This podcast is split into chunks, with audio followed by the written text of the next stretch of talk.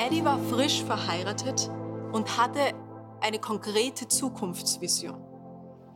Ein schickes Haus, moderne Einrichtung, einen großen Garten mit Pool und viele Urlaubsreisen an die schönsten Strände der Welt. Es waren diese Bilder aus dem Katalog, die ihn jeden Morgen motivierten, aufzustehen und zur Arbeit zu gehen.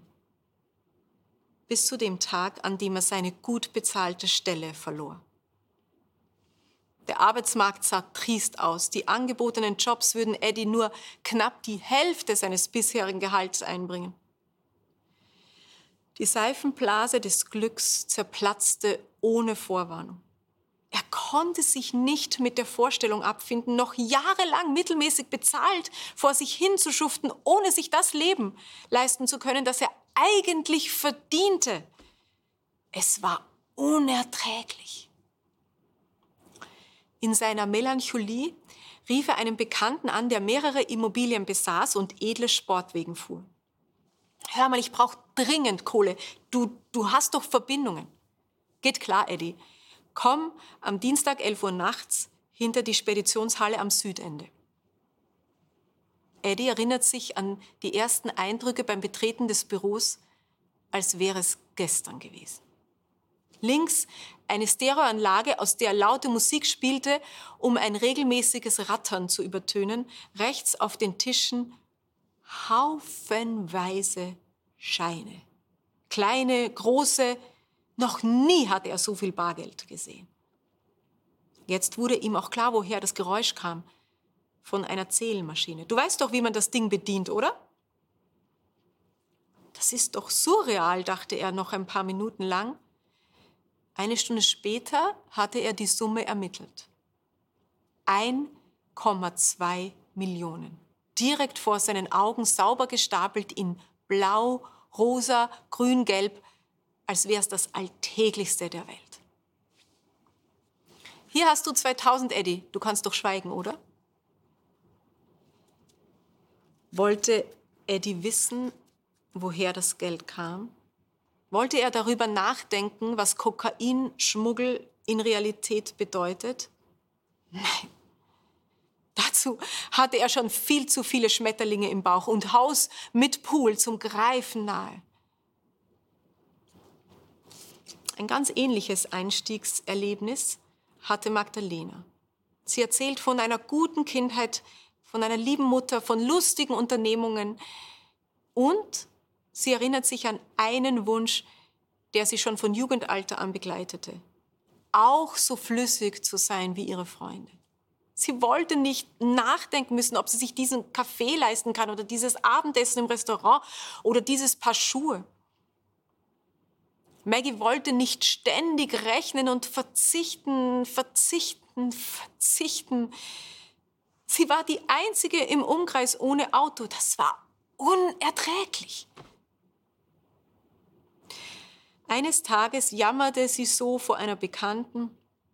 Ey Maggie, hast du es schon mal mit Tanzen probiert? Ich kenne eine Bar, da habe ich früher auch getanzt. Du glaubst nicht, wie viel man da in einer Nacht einstreicht.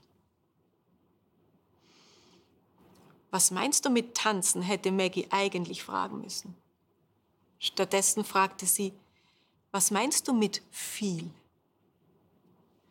Die Summe, die die Freundin nannte, löste in Maggie ein warmes Gefühl aus. Man konnte in vier, fünf Stunden mehr Trinkgeld machen, als sie in einer Woche verdiente? Sie würde sich locker ein Auto leisten können und Schuhe und wollte sie wissen, welche Kleidung sie dabei anhaben musste oder nicht anhaben musste? Wollte sie nachdenken, was das mit ihrer Seele anstellen würde? Nein, nicht in diesem Moment. Bevor wir über Eddie den Dealer und Maggie die Stripperin den Stab brechen, müssen wir zugeben, dass die meisten von uns nie in die Situation kommen würden, so ein Angebot anzunehmen oder wurden Sie schon mal zum Geldzählen eingeladen? Nie im Leben würdig, das sagt sich leicht, wenn man in geschützten Kreisen verkehrt. Mir ist allerdings bewusst geworden, schon lange bevor Eddie oder Maggie auf die schiefe Bahn gerieten, waren sie schon auf einem instabilen Untergrund unterwegs. Und ich meine damit ihre nagende Unzufriedenheit. Sie konnten sich mit dem Gedanken nicht abfinden, dass andere mehr hatten als sie, dass sie sich nicht alles leisten können, wovon sie träumen, dass sie verzichten müssen. Diesen Lebensschmerz wollten sie unter keinen Umständen aushalten. Und hier berührt ihre Geschichte, finde ich, doch ganz empfindlich unsere eigene Situation. Denn viele von uns müssen damit umgehen, dass sie nicht alles in der besten Qualität anschaffen können. Dass selbst, dass sie, dass selbst notwendige Dinge wie, wie Reparaturen ihr Budget übersteigen und dass Traumreisen eben Traumreisen bleiben. Und die Frage ist, quält uns das? Fühlen wir uns minderwertig? Nimmt uns das die Freude am Leben? Der Liederschreiber Asaf hat seine verbitterten Gedanken zu diesem Thema in ein Lied gefasst. Darin erzählt er, wie neidisch er auf das Luxusleben seiner Nachbarn immer war und wie es ihm fast den Boden unter den Füßen weggezogen hätte. Und ganz am Ende des Liedes setzt er ein Aber. Aber ich, Herr, ich darf dir immer nahe sein das ist mein ganzes Glück. Ich sehe Asafs aber vor mir wie so ein schweres Gewicht, ein Gegengewicht. Wenn dieser Mann alle seine unerfüllten materiellen Sehnsüchte in so eine Waagschale packen würde. Ja, so. Ich hätte gerne bessere Kleidung, ein besseres Haus, einen besseren Urlaub, besseres Auto, ein besseres Zeug, alles in eine Waagschale. Und in die andere sein Privileg, mit Gott Gemeinschaft zu haben, innige Verbundenheit mit seinem Freund und Erlöser, dann hält diesem Glück im Vergleich nichts stand.